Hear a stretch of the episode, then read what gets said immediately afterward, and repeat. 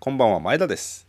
伊藤です。この番組は高校の同級生前田と伊藤が週に1回何かを喋るだけというラジオプログラムでございますと。はい。人の作った食べ物問題っていうのがあると思うんですけど、あるね。まあ、作ってもらった食べ物問題かな。どっちかというと。あ要はうーん彼女ができましたと。で彼女の家に行きましたと、でお昼作ってあげるなんて言われて出てきたのが、うん。こうスパゲティパスタで出てきましたと。で、うん。トマトソースかかってる。うん。ホールトマトから作ってくれたのかな？ホールトマトうん。とコンソメとベーコンと、うん。えーちょっとキノコとピーマンとみたいな。美味しそう。いいね。美味しそうだ。ね。一口食べて、うん。美味しいね。ありがとう。あタバスコかけてーなって思う。それはいいんじゃない？別にかけても。タバスコかけてタバスコかけてーなは OK タバスコは OK 全然 OK だそれと思う OK そ OK そこは。俺も全 OK だと思う。俺も OK だと思だって美味しかったんでしょ？美味しいなと思ったんでしょ？ううんうんうんうんうん。うんああー、まあちょっと行くよじゃあ進むよ。タバスコかけてーな、タバスコかける、美味しい。うん。彼女の方ちらっと見る、タバスコは OK なのね、ってなる。線引きですよ。大事な線引き。ここからの。ここからの。粉チーズ生きてえな。行きたいね。トマト系はね。パルメザンかけてえ行きなたいよね。ガスガスかけたいね。ガスガスかけたいよな。ガスガあス穴の大きい方でね。そうそうそうそう。あの小さい方じゃなくて大きい方でかけたい。うん。コストコで買ってきたうんうんうん。1キロのパルメザンかけたいから蓋取ってかけたいからもう。小さいとか大きいとか言ってんじゃないですよ。蓋を取ってかけたいから俺は。かけるじゃないそれはかけすぎだと思う。よう。まいじゃない。まあねそれはもううまいよ。うん彼女の方チラッと見るじゃない。うん。おや？雲行きが怪しいかなってなるじゃない。怒り始めてるみたいな。いかける量の話量がちょっとあれだけどまあまあまあうんやこの問題って多分俺たちの間にずっと横たわっている問題で、俺たち？ううん。ん、俺たちへのうん。調味料後からかけたいぜと。うん。調味料をかけてほしくないぜとの間に。永遠に横たわってると思うんですこれからも。ああそうね。うん、でこれ例えば粉チーズだったらいいですよ。いいですけどうん。例えばこれスライスチーズ乗せてレンジで30秒チンしたらめちゃめちゃうめえなって思う時とかあるじゃないですか。でさらにその上にちょっとケチャップを3センチとかかけたらこれうまいなって思うけどうんこれ多分世の中でやったら鬼畜扱いされるんですよね。けだものだと思われるんですよこれ。それはねやりすぎだね。だからやりすぎチーズやりすぎ。ぎチーズィのやりすぎチーズィと言われる 境目がやりすぎチーズすごいな。うんやりすぎがやりすぎなのかあの許容範囲なのかがあ正直正直どうですか？例えば君が作っ作りました。君が料理を作りました、で、まあ、彼女でも友達でもいいですよ、ーうん。作りも親,、うん。親でも兄弟でもいいけどそれで、うん。パスタにスライスチーズ乗せてレンジでチンして、レンジの前で腕組んで30秒待ってる人の背中見て、どついたろかって思う？それ どっついたろうかっていうけどしかもそれ俺んちなんでしょそれ。俺が家で作って振る舞ってんでしょ。そうそうそうそう。それは頭おかしいでしょそそいつ。それ頭おかしいのか。俺ねでも正直 うん。俺逆の立場だったらそれ全然俺いいのよそれ。やってほしいのむしろ。あ前田さんがうん。ホストでうん。料理作って。うん「あちょ美味しいね」っつって言ってそうそうそうそう。いきなりガチャって冷蔵庫開けてチーズ置いて、うん。チーンってし始めたら、チーズの場所よく知ってるねってなるね。まず。そんなあーためらいもなく、あれ？うん。前この家住んでた？ってなるわけ コナンが出てくるじゃん名探偵コナンが「おかしいぞ」って出てくるじゃん。初めて来た家なのにストレートに冷蔵庫の前まで行ったぞってなるじゃん。冷蔵庫ぐらいわかるかでかいからね。だからそそれいいんです僕やってもらって。そうね、うん。いやいやまあそそれぐらいのうん。もうチーズのあるあチーズがあることもね、うん。前田さんが常にチーズを常備しててここにスライスチーズがあって。うん。で、えーっていうのも知ってるぐらいの間柄だったら、うん。まあ100歩譲ってうん。まあまあまあどついたのかまでは思わないんじゃない？うーん。その、うん。僕ねその怒る税に聞きたいのがあるんですけど裁判長。裁判長一ついいですか？はい。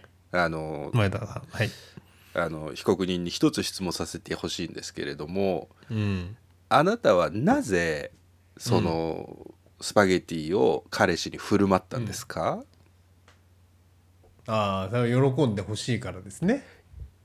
喜んでほしいからと今おっしゃいましたね。うんうんうんそれ間違いないですよ。裁判長以上です。もう終わりこれで、今のでね、うん、カンカンでです、ね。ん、カンカン有罪です。カンカン。もう有罪。だ ってうれ喜んでほしいから。美味しく食べてうん。欲しいから作ったわけじゃない。そしたら本人が美味しいと思う方法で作ればいいじゃん。それを お前らはなんだかんだ言い始めて。それは結局お前が作ったものを美味しく食べてもらいたいという。お前が美味しいと思われたいというそういう気持ちから いやしくもスパゲティを作ってるんじゃないのかって。そういうことですよ僕が言いたいのは。それだったらチーズだって何だってタバスコだって何だって塩だって胡椒だってかけさせて美味しく食べさせればそれでいいじゃない。あなたの目的だってうん。僕の舌だって満足するんだからカンカン裁判長以上です。いやいやもう全然かけていいと思う思ったよ、俺もだからあのーあれよ別にそのまま味わってほしいぜじゃないですよ。もう全然あの美味しく食べてほしいと思うからうん。あのチーズだろうがケチャップだろうがタバスコだろうが、うん。あの醤油だろうがさ、うん。ねかけかけて食べ食べてほしいと思いますけどね美味しく。それは違うんじゃないでしょうか嘘。嘘。そうなん？醤油は違うんじゃないでしょうか。そこ。醤油は違うんじゃない醤ょう油は違うの？うん。ややっぱり塩分が濃すぎると健康が気になっちゃうから。相手のためを思って そこは優しいの？相手の長い将来を思うと醤油はダメ。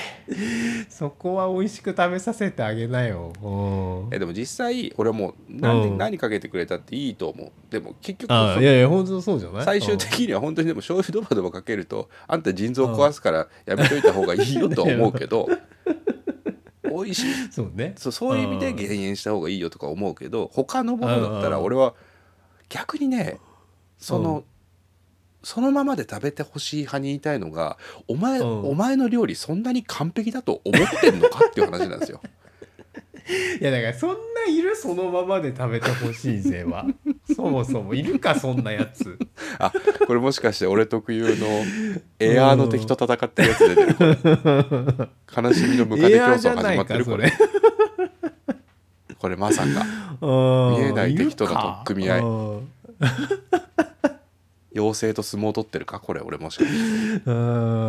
わかんないけどね。あなんかね今日ネット見ててそれに近いようなあれがあったのよ、うん。夫婦喧嘩のなんとかみたいなやつで、うん。なんかななんだろうな。その妻が、えー専業主婦専業主婦って書いてな。い、はい妻がなんか料理を作るんだけど手抜きですみたいな。買ってきたものを出すだけでみたいなの書いてある時に、おお前が作ればよくないって思うんですよそれ僕読むいやもう土星論ですよ。本当そうですよ。食べたいものがあるんだったら、お前が何なりと作ればいいじゃないと思ったんだけどその時に逆サイ逆サイドから私がうん料理、用意したもの食べずに自分で作るとは何事だっていう勢の声が聞こえてきたんですよ僕の脳に。本当？あれ、君の脳に僕の脳に。それは。僕が勝手に作った時に僕が勝手に作った時に私が用意したものに手をつけずに勝手に作って食べるとは何事っていう勢の声が聞こえてきてそれなら戦争だってなったんだね。さっきそれなら戦争だよっつって出るとこで言うじゃないか。何何に怯えてるの前田さんは。そういう人いない。君の奥さんどうなうん。の君の奥さんそのタイいやいやプじゃない。全然そんなタイプじゃないよ。あのいやだからあのーそもそもだからそのうん別に好きに味付けししたしてっていうタイプだし、うん。あのー基本自分が作ったもので、うん。あのー本当に美味しいかどうかっていうことを、うん。あんまそんなそあのそんなほら自信満々に出すタイプじゃないから料理、料理とかを、だからあの全然ですよ。もう好きなように食べてくれせいですようちの理想の奥さんだよね。君の奥さんって本当に俺いつも毎週思ってるけど 君の奥さんって理想の奥さんって。ねえだろ。本当に。思ってねえだろ昨晩も思いましたけど昨晩も思って スマホにメモして寝たんだから俺。スマホにメモして寝たんだから明日話そうと思って。昨晩も思伊ったんだ。藤の奥さんは理想あなぜなら調味料をかけても怒らないっていうこっちそのの書いて寝話たんです。初めてしたけどな今日なバレたか。この瞬間に。バレたか。うんそうそうそう。それそれはあのーそうあるべきだと思うんですよ。それってうんうんうん。でも多分うん。全部がそうでうん。料理もそのまま食べてほしい人ってうん。なんていうのかな。ありのままの私をみたいな？ありのままの私を見てほしいのと私が選んだものにケチつけるなっていうタイプの人だと思うんですよね。ああはいはいはいはい。インテリアとかその内内装とかも私が気に入ってるものになんでケチをつけるの？みたいな。はいはいはいはい。でもそれって本当は逆であなたが幸せになるためだったらあなたが選んでもらった方が私も嬉しいわであるべきだと思うんですよ。それはお互いに、うん。それはお互いにそうね。違うからねその価値観とか価値観。好きなものとかね。生まれてきた環境も違うし価値観も違うからうん。好き嫌いは否めないわけですよ。セロリな？うん。だけどそこをなんていうのかなうん正義を使って自分の価値観を押し付けてくる人って厄介だなと思うんですよね。うん。うん。でその世論がうん。人の作った料理に調味料をかけるやつなんてもう信じられない世論みたいなものをあ持ってきてあ振りかざしてくるね。振りかざしてくる。うんたちにうんたちにたちが悪いと思って いないそんな人。俺の脳内だけか。俺の脳内だけか。俺が怯えてるのか何かに。見えない影に。シャドーロールつけましょうか。うん来週から。影に怯えてる。下をうん影に怯えないようにね。うん。うんそうかもしれないね。どうなんだろうな。いんのかな。いなかったまあでも。君の今までお付き合いした女の人の中で。いやだいなかったと思うよ。うん。多分。それはお前が気づいてないだけじゃなくて？うん。俺が何も気にせずケチャップドバドバかけてたのかもしれないけど、うん。あうめえなっつって 合うねえとか言っちゃって。合うね合うねとか言って。うん合うねえとか言っちゃって。やっぱりメロンにはケチャップだよなーって言って。俺の価値観どうかしてんなそれな。うん。そのことは別れたでしょ？さすがに。そうだね。うん。そのことは多分別れたわ。あそうか。うまくいかねえだろうなそれうはまくいかねえだろうな。いやなんかそれ見てね、ちょっとね暗淡たる気持ちになりましたねなんかね。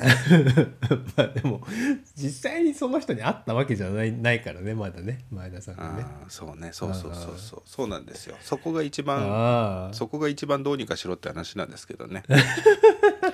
いやあさって結婚式があるんですよ結婚式。あそうなのね。ううんんうん。あのああでも僕こ僕じゃないのコロナ禍で。僕じゃない人がうんうん。結婚するんですけどね、うないんですけど。だと思ってましたよ。うん。多分そうしないんですけどね、うんあのだって本当だったら緊急事態宣言開けてたんだよなあさってってな。ああそうかそうか。延長になっちゃったからか。そうそう延長になっちゃったからなんかかわいそうだなと思って行くんですけど僕、うん。あの友人代表スピーチを仰せ使ってるんですよ、いやーもう引っ張りだこだね。えー今年、え4ヶ月ぶり2回目の友人代表スピあー。ーチ君の弟のね結婚式以来なんですけど。あ新郎新婦両方とも僕の友達で、まあ、友達っていうか、新郎の方はあの僕のバンドのギターですよ。僕のバンドのギタおーう。が結婚するんですけどこれにてうちのバンドは全員結婚するんですけど、僕以外ね。僕はギターボーカルをやってるんですけどバンドで。ギターボーカルが一番モテるって僕は聞いて、一番モテそうなんね、うん。一番モテるると聞いて僕はバンドを始めたんですけど中学生の時にね。その時はギターでしたけど今回ギターが結婚するということでドラムもベースもギターも3人とも結婚するということになるんですけどまあそれは置いといて。で新郎新婦知ってる結婚式でもあるので、まあ、新郎新婦友人代表ということで僕はスピーチを仰せ使ってるんです。うん。でずっとこの、まあ、1ヶ月2ヶ月ぐらいね何喋ろうかなと思って考えてたんですよ。うんで君の弟の時はさあの、競馬仲間だからさ、競馬のネタをこすれば大丈夫だっていうのがうん。あったわけじゃない？で今回、まあ、要は、うん。友人代表スピーチってその友人の人となりを紹介して、えーうん。ちょっと面白く最後ほろりとさせてみたいなのが、うん。パーパーフェクトアンサーだと思うんですけど。すごいね。さすがやっぱ数をやってるってね 説得力あるね。うん。でもそうすると僕がこう体重乗っては話せるエピソードじゃないと僕もなんかこう、グッと入れないからね。結局うんうんうんうん。聞いてくれる人もなんなんだかなって話になっちゃうからそいつとの間で僕がスピ好きなエピソードを喋ることが多いんですね。うん。で今回の新郎との好きなエピソードを考えててうん。それをあさって喋るかどうかをずっとこの1週間悩んでたんです。ほその新郎がね僕に2年3年ぐらい前か、3年ぐらい前に言ってたことがあってううん「あの前田さん僕なりたいものがあるんです」って言い始めたうんうの。んうんなんだろうな何？っつってなんか将来の夢的なやつ？っつったら僕、うん。パンダになりたいんですよ。言い始めて。パンダ？上上野の？シャンシャンシャンの？みたいな。なんか、うん仕事に対する姿勢的なあれ？みたいなことで聞いたの。そしたら「うん。いやだってパンダって生まれてから可愛くてささくってりゃいいじゃないですか。うん。パンダになりてんすよね」ってやつ アイコス吸いながら。アイコス吸いながらアイコス吸いながら。パンダになりてんすよね。って言ってるそいつが俺大好きで。うん。その話をしたいんだけどうん正直新郎のそのパンダになりたいエピソードをうん。神父の親族はどんな顔して聞くのかなって思うんだよね。これは。うんそうね。パンダになりたい男とうん。俺のいとこ結婚すんのかって思うと悲しいじゃない。悲しいね。とするとここのエピソード俺体重乗せて喋ったところでうん半分の人が面白いと思ってくれないからちょっと難しいかなって今思ってるんです。迷ってるけどね。それを上手にうん。喋れるテクがあればなんとかと思うけど。でもう一つエピソードがあって、そいつの。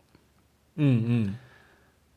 これも3年ぐらい前なんだけどそいつとその仕事の途中に昼飯帰りに歩いてる時に、なんかね、好きな好きな AV の話になったんですよ。うんもうもう喋れない気するけどね。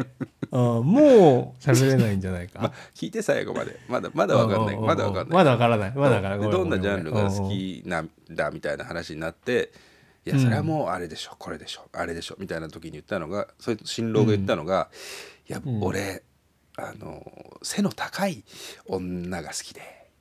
うん。背の高い女を屈服させる系のビデオすげえ見ちゃうんですよね。うん。新婦が新郎より背が1 0センチぐらい高いのよ今回。このエピソード喋りてーと思って。うん。このエピソード喋りてーこのエピソード喋りてーその時付き合ってなかったのよその2人。うん。このエピソード喋りてー1 0センチも高くないか。5センチ。まあ数数センチなのかな、本当はすごい背が高く見えるのよ新婦が。はいはいはいはい。だから背の高い女を屈服させる。その時に言ってたんだ。じゃあ誰々とか、みたいな話をしててその子と結局結婚するんだけどそいつは。はいえその言ってた人の？そうそうそう。あ来たんじゃない？道が見えたんじゃないか？道が見えたんじゃないか？見えてない見えてない。その時に進めた見え子がてない見えてない。今高砂にいる神父でございますじゃない？最悪だよあ見えたな見見えたな。ほろりじゃないんだよそれ。ほろりだなこれは。あ見えましたね。ほろりじゃないね。方程式にかかってるんだけどなほぼな、うーん。そうか。まあまあ、ーそれをねうちょっと悩んでんだよ。二次会だね二次会、うん。二次会ないんだよ多分。ご時世で。コロナコロナ禍がねそうねだからもうチャンスは一次会のスピーチしかないのよ、一二回にはでも披露宴でしょだからね。披露宴のスピーチしかないのよ 俺のチャンスは。だって俺に任せてるってことはそれはうん。どうなのって。そんなに俺のこと信用していいのかって思うところはあるんですよ。そんなにそんなにちゃんと喋ると思うのかって。いやちゃんと喋ってくれると信じてるんじゃないですか？さすがに。信じるのはあなたの勝手ですけどうん。そのリスクも負ってくださいよって。だって体重乗れる話が僕今のところその2つなんだもん。だから明日一日土曜日 明後一日中俺考えなきゃいけない俺。うん体重乗って喋れるやつ。うん。あと新婦側のネタで新婦のあだ名が姉ちゃん、姉ちゃんって言うんだけどみんな姉ちゃんってその子のこと呼んでんだけど俺が姉ちゃんって呼びかけるとなんかうん。スナックのバイトしてたのかなみたいな感じになっちゃいそうで。あこれも難しいんですよね。あだ名で呼びますみたいな。姉ちゃんあ。あ姉ちゃんって呼ぶとスナックみたいですねっていうこの一連のパッケージが この一連のパッケージがどうなのかなこのワンツースリー全部喋った時の新婦の親族の顔が見たいっていうことで喋っちゃう可能性があるんですよ 今。いやだって俺、うん。新婦父だったら、うん。辛いもんその挨拶が。辛いよな。一人娘だぜ。一人娘。手塩に育てて手塩にかけて育てて。うーんそうだね。まあせめてパンダだな。せめてパンダ。せめてパンダ。せめてパンダ。せめて。2番目と3番目はもう いたたまれない。2番目はだってほろりほろり要因だよ。ほろり要因。ほろり要因違う涙流すわ多分。違う涙とは。うん。カウパー的な？やつですか？なんでだよ。お父さなんんでだよ。お父さんカウパー的なやつですか？流さないでしょそれは。流さないよな。流すわけないよああな流さないよ。うん恐ろしいこと言ってるよ本当に。だからちょっとね 明日一日考えなきゃと思ってうんますけどね。うん。はいじゃあちょっと、まあでもうんねききっとうまくやるんじゃないですか？前田さんのことですから スライスチーズ乗せてレンジでチンしよう。それでは今週もやっていきましょう。前田と 伊藤のラジオやりまーす。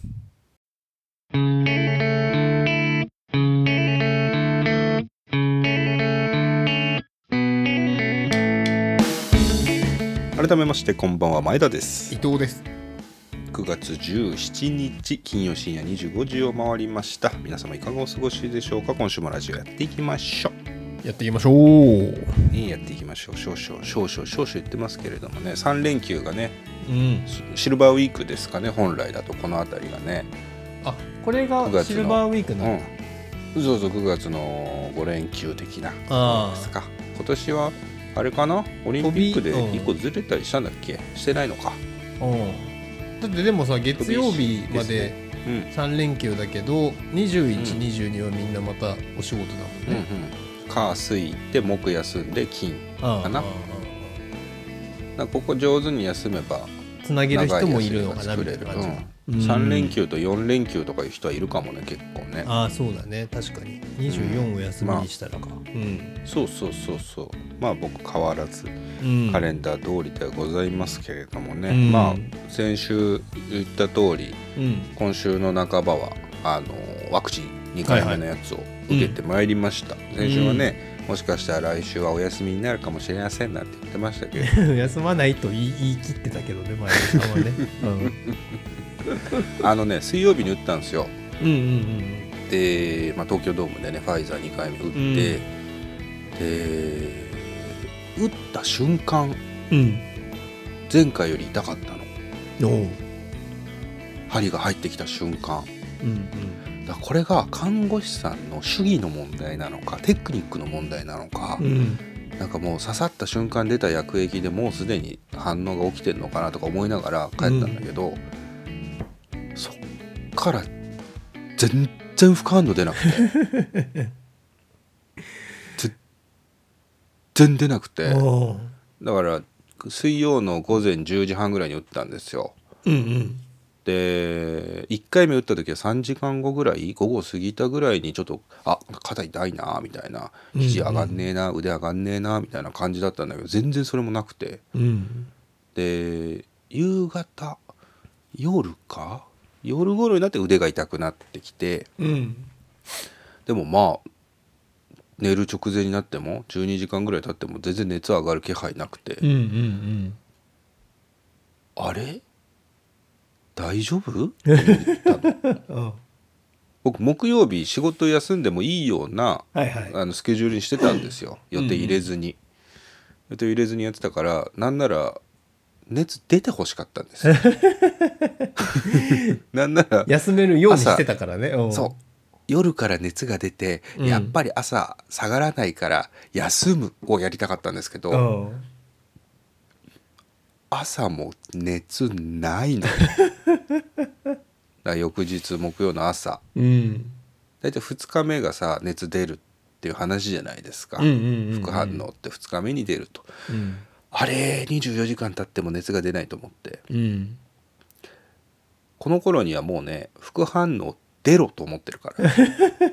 熱出ろ。ちょちょっとしたことでも違和感感じるようになってるのよ、うん。朝歯磨いた時にうん。ちょっとおえってなるのがあれ、うん。吐き気出てる？吐き気吐き来てる気聞いてないけどね。吐き気来てる、調べたら1%から10%の人吐き気が出ておりますみたいな。おう。レアな副反応来ちゃったと思って。レアな副反応来てるのかしら私と思って。うん。でもね確かにその後からちょっとずつ、うん。なんかお昼もねお昼もそんなに食べたくないみたいな。ああそうだったんだ。で体もなんかだるいみたいな。うん。なんか二日酔いみたいな症状が出てきてて。うん。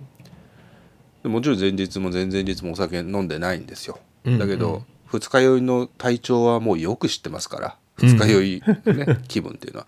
その時の感じになんとなく似てんのよ。体だるくてちょっと吐き気があってえー、みたいな。でそれにちょっとずつ関節痛みたいなのが乗ってきてるんじゃないかなみたいな。うん。裏ドラめくったらドラ入ってるんじゃないかなみたいな。そんぐらいの予兆、予兆が出てて。うん。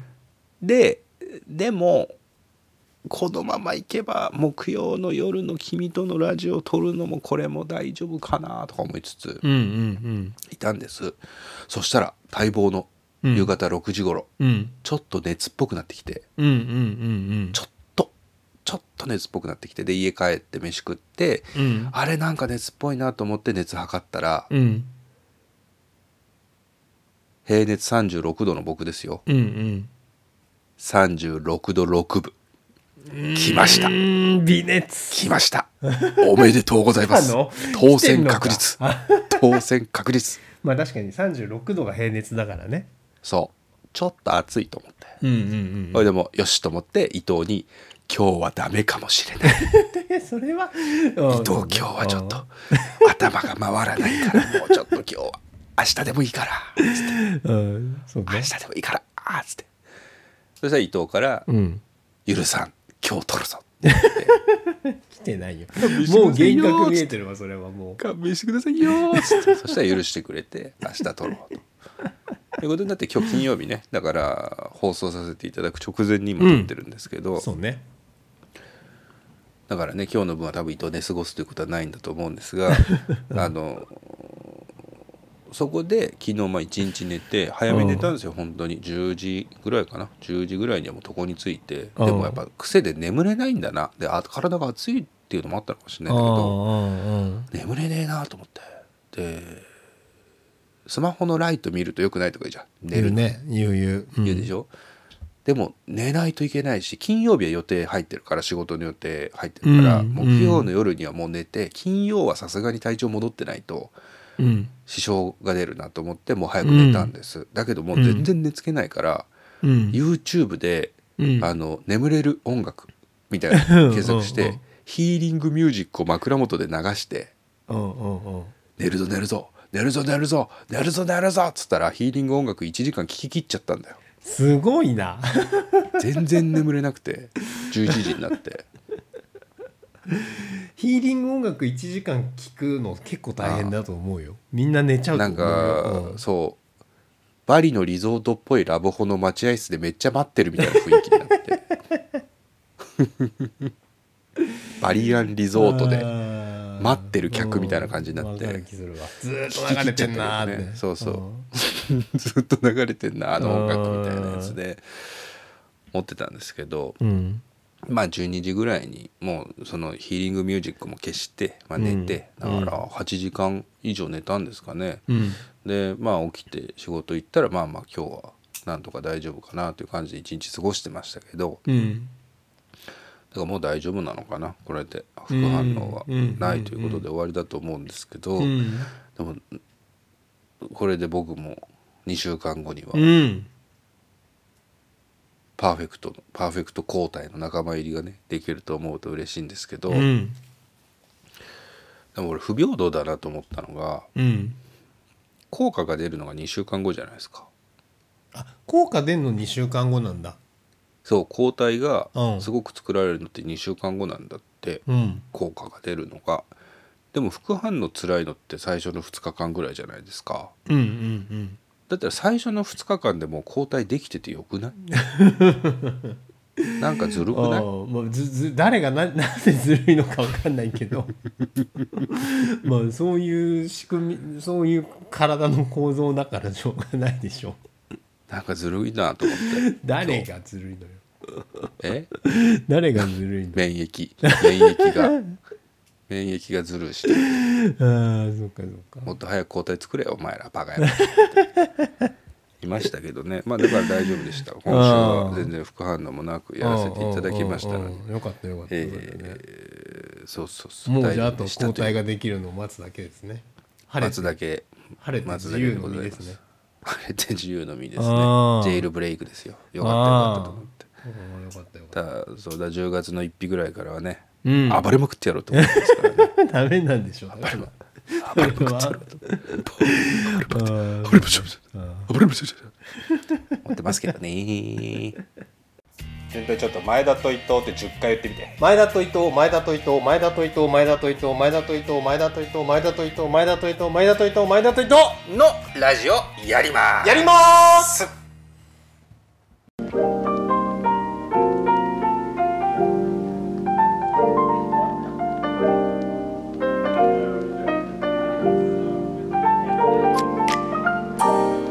ここはバーイと毎夜マスターに相談したい人がやってくるとか来ないとか。いやマスター。はい。ホタテの貝柱干したやつって永遠に食べれるよね。うーん。あれうまいですね。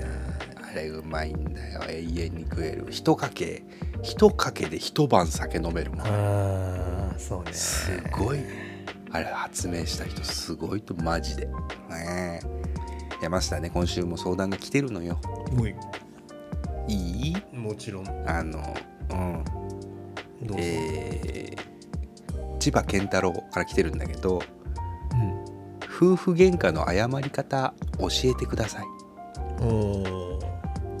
些細なことで僕は夫婦喧嘩をしてしまいます。うん謝ろうと思うのですがついつい放置したまま翌日の朝になってうんそうなるとなんとなく流れていってしまうのですが喧嘩をするたびに謝ればよかったなとうん思うことがあります、うん。マスターどうすれば上手に謝れますか？いやーこれは難しい質問ですね。難しい、ん。マスター結婚してるんだっけ？ああ一応してますよ。あ移住してる。まあ、あ正確にはしてましたというところですかね。マスターマスターまずいああいいかそれはね。ごめん。マスターはさじゃあ夫婦喧嘩の時とかどうしてたの？あまあ僕も謝るのは苦手でしたね。うん。だから千葉健太郎さんですか？とっうんてもね気持ちよくわかりますよ。うん。んまあ僕、まあ、謝り方は、まあもうごめんごめんですねごめん。うん。ごめん。ごめん。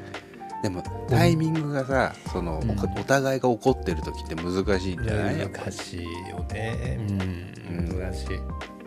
どうやって謝ってたのマスター？いやまあうん難しいですけどまあやっぱ一番あの、いいのはうんうん。あれですねこうまあちょっとこう気まずい状態も続くけ続いたうん。うん。続いてこう、時間が経っていくじゃないですか。うんうん。でもう何も言わずにまずあの抱きしめる。うん。うん何も言わず何もに抱きしめる。抱きしめずにまず抱きしめる、うん。それであのーその悪かったなっていうことの時のうんうん。話を、うん。えー少しする。うんうんうんうん。まず抱きしめてそう。悪かった時これこれこれで悪かったと。そう。これパスタにパスタにブルドッグソースかけて、うん。ごめんね。そう。言うのか。そう。あのそれはマスターの友達のさ、うん。あの今結婚してる伊藤さんもそういうことしてんのかな？まあまあまあしてるんじゃないですか、うんうんうう伊藤さんも、伊藤さんもそうやってんの？あのーそれはもう最終手段ですけどね。最終手段。うん、伊藤さんはいつもはどうやって謝ってるって言ってた？いやそ伊藤さんはあれですよ、だから謝るのあんま得意じゃないって言ってましたから、あうんあのーあれですけどうん。うんなんかまあでもやっぱりあれじゃないですかね、うん。あのごめんねごめんねって謝ってるらしいですよ。あいいですそういうの。そういうの違うんです。それじゃないんです。伊藤さんがどうやってうん。謝ってるか。じゃあそうすると今マスターから伊藤さんに対するうん。アドバイスでもあるのか、うん。まあでもねあのそう難しいですけどこれでもね、うん。あのやっぱ、あのあれです。柴さんおっしゃる通り、長引かせたら長引かせただけ、あのダメージがでかくなるって思っ思うのが一番いいですね。あ思うのが一番いいんだ。そう。だから今借金みたいなもんじゃないですか。今返せば。そう今返せば。今返せば1で済むのに、明日になったら3になってるみたいなものなんですよ。確かに。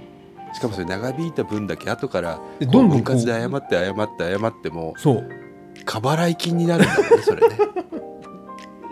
利子って雪だるま式だから。そうなのよ。そうだからもう気づいたら1だった、そのそうだよね。ねうん。気まずい要素が、うん。もう気づいたら2030ですよ。うん。すぐ。うん。福利の力で。す あ福利なんだ福利福利、う怒んりって福利なんだ。福利の力ですから。福利の力すごいですからね、うん。すごいね。うんそうかそうすると直前だったら1回謝っときゃいいことが明日明後日になるとうん。10回20回謝んないといけないことになるわけだね。いやそうだからそそうそう思うことが多分大事だと思うことだね。うん。だからあいいこと聞けたななんか今日。怒りは福利だから、うん。早めにうん。早めに返そう。あの返済 早めに返済せよ。う。ん。怒りは福利だから早めに返済せよああいいですね。まずはごめんの一言。ああこれいいんじゃない？うんうん。そうだそうだと思今日なんか今日なんか勉強になったな、ありがとう。ちょっとマスター。じゃあちょっとうん言っとくわ。ああの友達にも、うん、ありがとうありがとう。じゃあまたまた来るね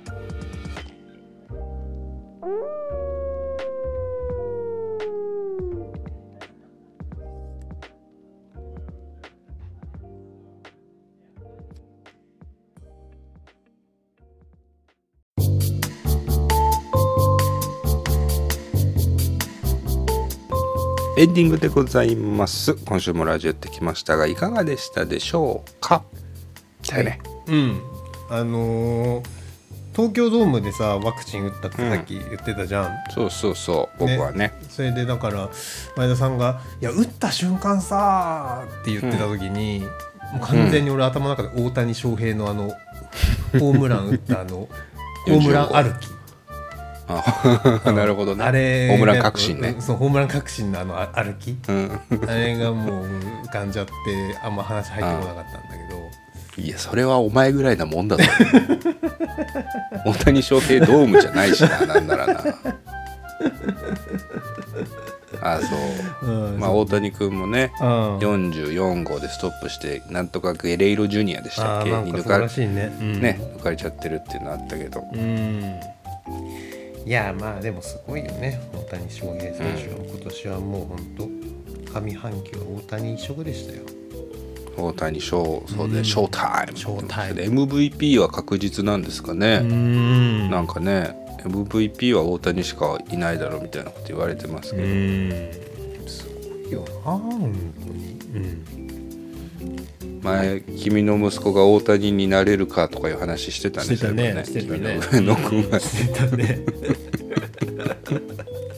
のそれからどうどうなんですか？うん。家族というか君の子供たちは、うん、順い調にやいやおかげ育ってるのさまでうん。大病もせず育ってね。上の子はさやっぱ2歳なんだけど2歳半ぐらいか、2歳3ヶ月ぐらいかな、うんあれなんだけど、やっぱ喋りが喋りがさうんやっぱ成長してて、うん。あのね関西弁を喋るようになってきた最近。えー、滋賀だから？滋賀だから。あのえお母さん関西弁？いやうちの奥さんはあの、俺と喋ってる時は基本標準語だしうんうん。あの東京に普通に過ごしてた時もと標準語だったんだけど、まあ、あの関西の友達とかと話したりとかあとこっちうん。帰ってきて少したまに関西弁っぽい時あるけど、でもねやっぱ実ね家帰ったりしてもそうだよねきっとね。そうだよねそうそうそう。でもねあのやっぱ影響はその保育園に行ってるのがやっぱ大きいと思うわ、んんんやっぱだから、うん。あのうちで今まではさ家で過ごしてたけどさ、まあうんなんだけど、そうやってか外にいる時間の方がだんだん長くなまあ外にいる時間の方が長くないけどでもやっぱそうやってこう、外界で刺激を受けて、なんかこそうだよな。ね変わっていってんだななんとかやんとか言うんだよ普通に。なんとかやんとか。なんとかやん。あかんとか言うんだよ。えそうだから本当に本当に、うん。あの標準語っぽい喋りも普通にすんのよ。やっぱだからもともとうちの中ではさ標準語だから。うんでもあのねすごいコテコテのねあの関西弁のあの語尾のやつとかをねでん。がなまん。がなみたいなでん。がなまん。がなけどおとんあかん。違いまんが なおとん寝とる寝とる場合と違うがなそううんねねと何々しとるしとるは言わないか。でもそれぐらいのこうちょっとした語尾の、あのパパ寝とるパパ寝とるみたいな。あーなんかね関西弁になってると思ってね、うん面白いね。上の子からしたらさそりゃそうだよな、親父とおふくろがいくらさうん。標準語っぽく喋ったとってさ外に出てる大多数の人間がさ、そうそうそう関西そ弁なわけじゃん。そしたらそっちがそっちこそが標準うそう語というか。そう。だから俺とかが喋ってる言葉の方がそのうちずっと、うん。まあこっちにいたらね、うん。なんでうちの親はうん東京の言葉喋ってんだやろうって思う,、うん。思うんだろうねきっとね。東京もんが。すかしとる。すかしとるわ。東京もんが。立冬の風感じとらんのかい。ってなるよねきっとね。そうそうそうそうそう。なるんだろうな。面白いのがあってあの浜ちゃんち浜田正はい俊、はいはい。ダウンタウンの。ダウンタウンの浜ちゃんはか家では完全に標準語だったんだって、へえあそうなの、うん、うんうん、ザ関西弁みたいなイメージあるうちの一人じゃない、そうだね。浜ちゃんって、うん。もう家では完全に標準語で。うん。で奥さん奥さんは東京の人だったのかな？小川夏美さんは。はいはい。だから普通に家では東京弁。だからあの息子浜岡本ミュージシャンの。うんはうん。もう完全に標準語なんでね。おー。そうそう。だから子供の頃から東京で育ってるっていうのがそれはあるからだろうけど。そうだね、うん、そうそうそう。家も通に家も東そうだね。この例は家も東京外も東京だからそれは東京だわっていう例になってしまったけど。だからね君んちの子からすると、うん。インターナショナルスクールで学んでるみたいなもんで。そうだね関西弁をね。そう、んそうそうそうそう。英語と同じで吸収するんだろうな。うん。だからね将デュ来ーラデューラデュデューラデューラデューラって言どういうになっていくのかはちょっとね楽しみではありますけどね。でもなんかあれだななんか変変そのいやすごい変な感じよ、うん、すごい変な感じよ俺からすると。自分の子供が関西弁のネイティブになりつつあるってそうそうそう面白いねなんかね。そう。すっごいね違和感はももちろんああるんだけどさ、うんうんうんうんうん。だからなんかやっぱ気持ちよくわかんないけど家では、その、うん関西弁っぽくない時の方が多いっていうかまあなんつうのかな。標準語っぽく喋ってることの方が多い感じもするんだけど、でもなんかやっぱそれってさ、うんうん無意識ながらきっと合わせ合わせてるのあわあ合わ合わせてるところもきっとあるのかなとか思ったりする。親父に？親父に？か家の環境はさみんな標準語だからそっちで喋るってるけど多分さ、保育園とか行って別に知らんけど、うん。周りの知らんけど。友達あこれが関西お前弁になお前も関西弁にななっとるでなっとるで自分。自分関西弁関西になっとるで。なっとわしもわしも関西弁。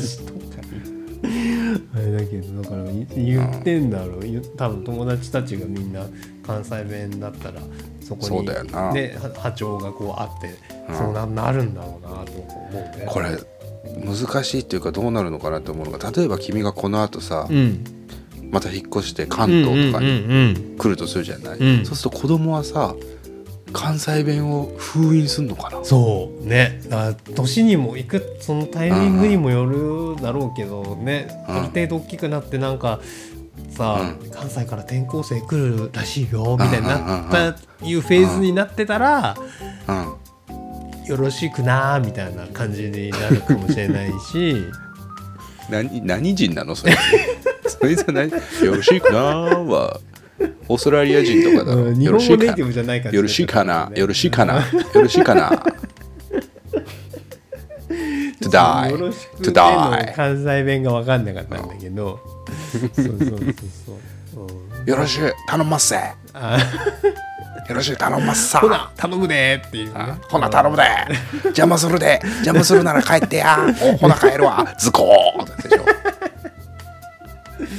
うんそうだそういうぐらい大きくなってから引っ越したらまあそうなったりするのかね。わかんないけど、中学の時にうん。転校してきた関大阪か兵庫出身の女の子いたんだけど、うん。う俺の中学。その子関西弁だったよ、うんうんでももしかしたら俺たちに合わせてる部分は多分かなりあったとは思うけどね。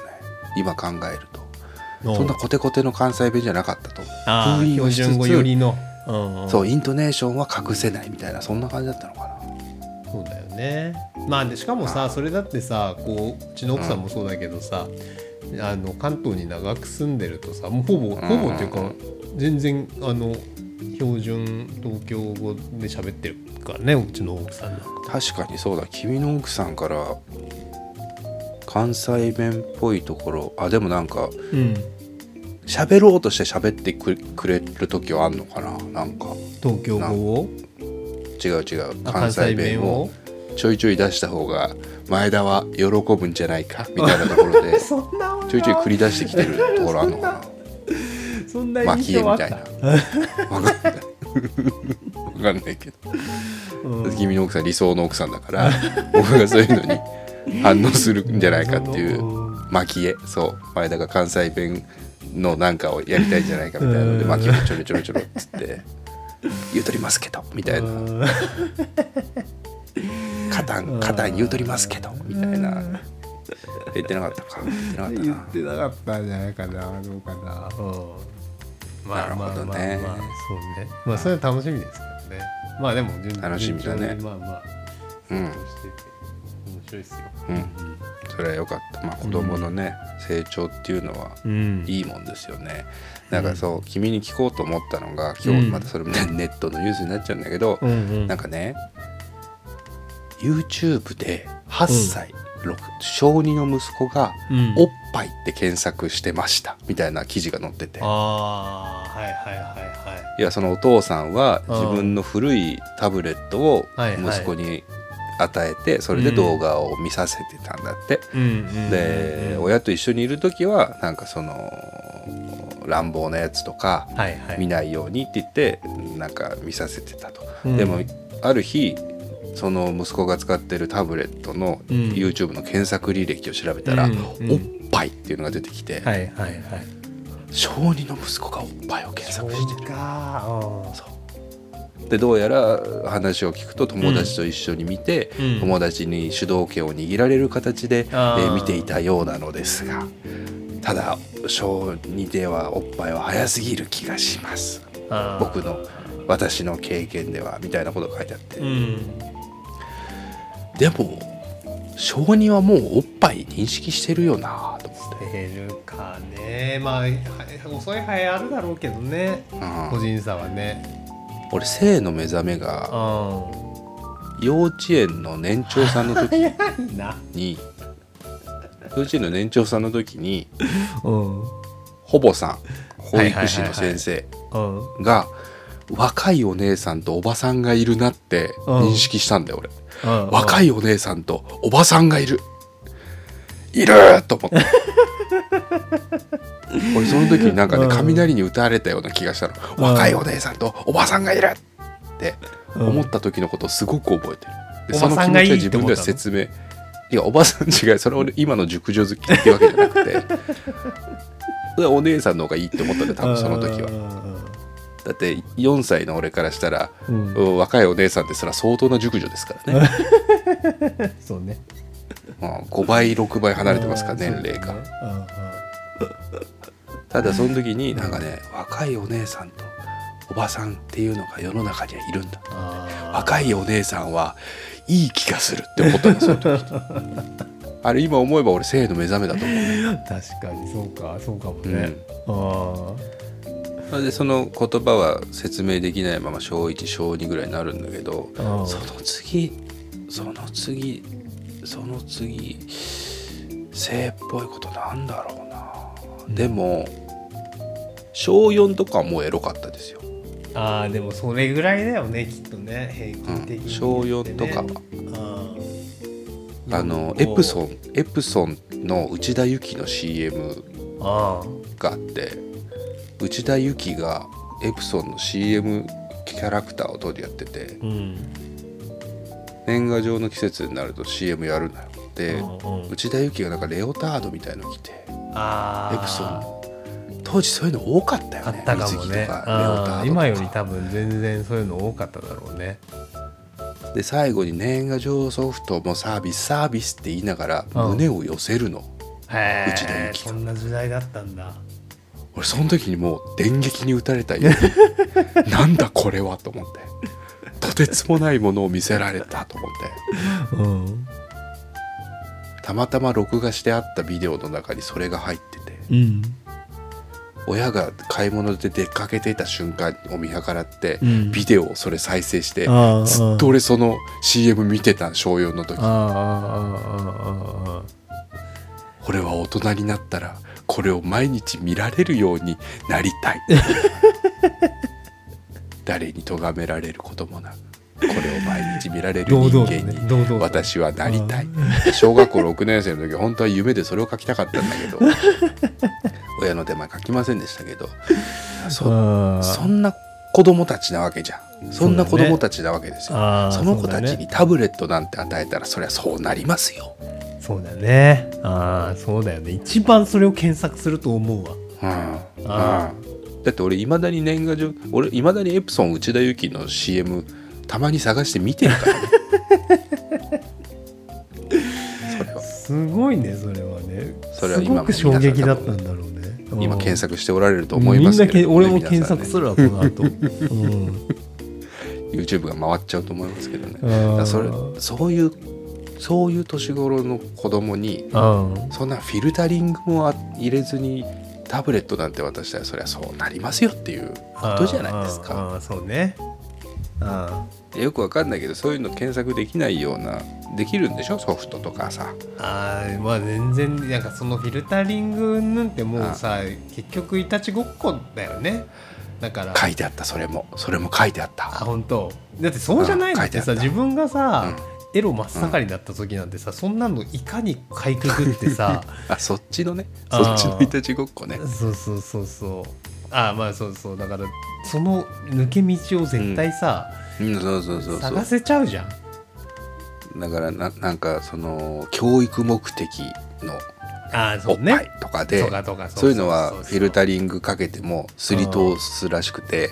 うでも俺それはうん。いいと思うんだよななんかな。そのうん。俺たちもエロを探して東本清掃してた時期があったじゃない。んそうそうそうそう、うん、西へ東へしてたじゃないうん。俺たちは そうだからそれ健全なさ健全な あのうん。欲求だと思うからだからそれが変な方向に行かないようにすることはまあ大事な気もするけど変な方向って何？例えば。なんかいやいやそれが性犯罪のなんかこう性犯罪をの加害者になっちゃうとかはさ避けなければならないと思うからああああれだけどうんでもどうすればいいんだろうそれは。いや分かんない。それは分からんけどでも興味関心を あのうん無理にあの、ね。制限することの方がなんか不健全な気するよね。抑圧されたマグマの反発の エネルギーはすごいからな。いやそういうことだと思うよ。うん。ややり方はよう分からんし実際にその検索履歴を見た時は戸惑うとは思うけどでも、健全なことだなって思うけどね。だそれはお父さんとお母さんでねショッキング度合いもいや違うだろうけどね。違うだろう。あ俺小児の息子がおっぱい検索し始めたらあうん。ちょっと指鳴らして来たかって思う。ポキポキポキポキポキポキポキいやでもそういうことじゃんね。結局さ、どうせみんなそういう興味にたどり着くからさ君もいよいよこっちに来たのかっていう気持ちもあるしね。あただそれはあの抑圧を適度に与えてあげた方が楽しいと思うんですよね。ああその見見てはいけないそう。禁じられているものをね。今ってうん。何でも見れちゃうじゃん、いやそれってそそうだね。つまらないと思うんですよ。純粋に。それはそうだと思う。でもねもう俺たちのあのあの時代のその楽しさはもう戻ってこないと思う。これは。不可逆ですね。え？はいもう安倍公園でエロ本落ちてるぞって言ってみんなでもう放課後突撃するあれダメ。もうね残ってないね。その楽しみはもう21そうだよな世紀ないね。だって TikTok で姉ちゃんが乳揺らしてる時代だもんな。いやーそう。そうなんだよだから。あんなん小学生の時に見たらいがむぞ。あ女はみんな乳揺らしてるもんだーと思うさでそれもそうだよね。そうだから。揺らしていつも揺らしてないからたまに揺れるのがいいんだよって。うん落差がなくなっちゃうじゃない。もうでもね我々の感覚ですよ。それはもうオールウェイズのオールウェイズの話、うん、三丁目に三丁目の話だった。三丁目の話だね。そうだよな。もうねまあそうはそうだろうな。もう Z 世代はね。あれですよ。もうそんな。どうすんだろうな。今どう何に興奮すんだろうね彼らはね。ねだからどうなってくんだろうなそういうのってね。要はさ俺ら世代ですらさそのもっと前からすればさ解放されてた世代そうね。なのかな？テレビができて。いやそうだと思うよ、えうん、ネットがあってってね。インターネットがやっぱ一番そうだね。僕ら高校生ぐらいからはインターネットあったしな、うん。DVD とかで誰かがなんか裏,、裏 DVD がどうだとか言って誰かん家に集まってパソコンに入れて見るみたいな。あ俺覚えてるいまだに最初に見た AV 人生で最初に見た AV 確か小学中学2年生中1か。中1の時に塚本ん家で見たんだけど、うん。塚本はあのー部屋が兄貴と2人の部屋がうん。アパートの一室をあてがわれてて、うん。同じマンションの上の階に両親あと一緒に住んでるんだけど。自由の。そう自由。自由の王国。でうん。塚本がなんかね手に入れたんだよ。みんなで見ようよ。って放課後集まって塚本ん家に。部屋に。うん。で塚本が見せてくれた DVD がなんか韓国のエロビデオでうん。行為性行為をしないでただなんか女の人がうん。あの SM みたいな感じで壁に手錠されてこうなんかやられてるのをうん。乳首だけコショコショしてるみたいな。あ俺スタート間違えたと思うんだよね。これなのか。エロビデオってと思って。ス、タート間違えたねまあ、今の性癖にそれは通じてないからあれだったんですけど。ね影響はなかったですね。スタートとしてはあれは違ったなって未だに覚えてる。妙な興奮はしたけど妙な興奮はしたけどスタートはあれじゃなかったんだろう本当はと思ってる。あ覚えてる最初にそう俺ね今それで時聞いてて俺がふと今バッて思い出したのが、うん。あの人のメモリーなんて珍しい、AV じゃないんだけどそれこそ多分普通に夜、テレビの地上波のその、金曜ロードショーとか多分そういう映画系のあれで、でも俺ねそれででもここちょこちょここの人生で思い出しててそれをそのうん映像を見たいんだけど全然見れないのが多分ねなんかね、うん。ジャッキー・チェンみたいな多分すっぽい感じの、うん。あのやつなのよ多分。なんかど,、うん。ドラゴンジャッキー・チェン燃えよドラゴン？燃えよドラゴン？多分俺の中ではそういうカテゴリーに入ってるポリスストーリーとか？うん。うんそれのワンシーンであの女の人がねこう、ベッドに、まあ、こう横たわらせててこううん。足を開脚させられてて、うん。そこにねあのミキサーあんじゃん？あのジュースのジュース。ジュースのミキサーあのウィーンって、うん。あれあれがなんかこうウィーンってなってる映像が俺の頭の中に焼き付いてんのよ。バイオレンスエロ。バイオレンスエロじゃない。でそそれがねなんかね多分ね俺のね多分一番最初に見たその、なんかそのせ性的なんか興奮を覚えたね。映像なのよ多分、やっぱその普通のエロじゃなくて角度ついたやつの方覚えてんだな。うん。それが何の映画で何のシーンで あれ何をしてたんだろうっていうのが分かんないんだけどうん。それがねちうん。ょこちょこ思い出すねそのそのシーン。探しましょう。それそれ探しましょうよみんなで。いや本当伊藤の見つけた人は性の原体験見つけた人はお便りで教えてほしいわ、だからジャッキー・チェン主演っぽいわジャけでしょ？ッキーっぽい。やつがジャッキーっぽい男の人がうん。いたのよ、多分そのミキサーを回してたのよ多分。へえ多分。うっちゃんじゃうっちゃんじゃないよね。ちゃんじゃない多分。うっ多分ねちゃんじゃないよね映画なのよで多分、うんうんかなんかそういうカンフーっぽい感じのやつのような記憶が。あんだけどでもカンフー映画女性ミキサーとかで絞っていったら見つかるかもしれないな。ああちょっとそっち検索してみよう。気になってきちゃった俺が。ミキサーって何？あのミキサージューサージューサー。ジューサーっていうかそうそうあのスムージー作るやつ 蓋を蓋をかぶせてウだからィーンってやるやつ。なななそれをどう当ててたのかもう今の大人になって考えると分か。んないんだけど。そういうことか。でもわうん。かなんかそこにこうそこにこうしてるような絵だった気がすんのよその映像が。いや気になるね。ちょっとこれ探偵ナイトスクープに送った方がいいんじゃないか あれは何の映画だったんでしょうかっつって、うん、ね本当に気になるなそういうのそういうの俺記憶のですね、その伊藤の話に水を差しちゃうようであれなんだけど、うん俺ねうん。あの4年もうもうちょっと前かな4年5年ぐらい前に見たうん。エロビデオなんです普通全然エロビデオなんだけど、うん。スマホで見てたやつがあってそこに出てた人がうん。めちゃくちゃなんかエロかったやつがあったのうよ。あのホテルで素人っぽい感じで、うん。あの主観でハメ撮りしてるいわゆるハメ撮り素人ホテルものみたいなやつなんだけど、うん。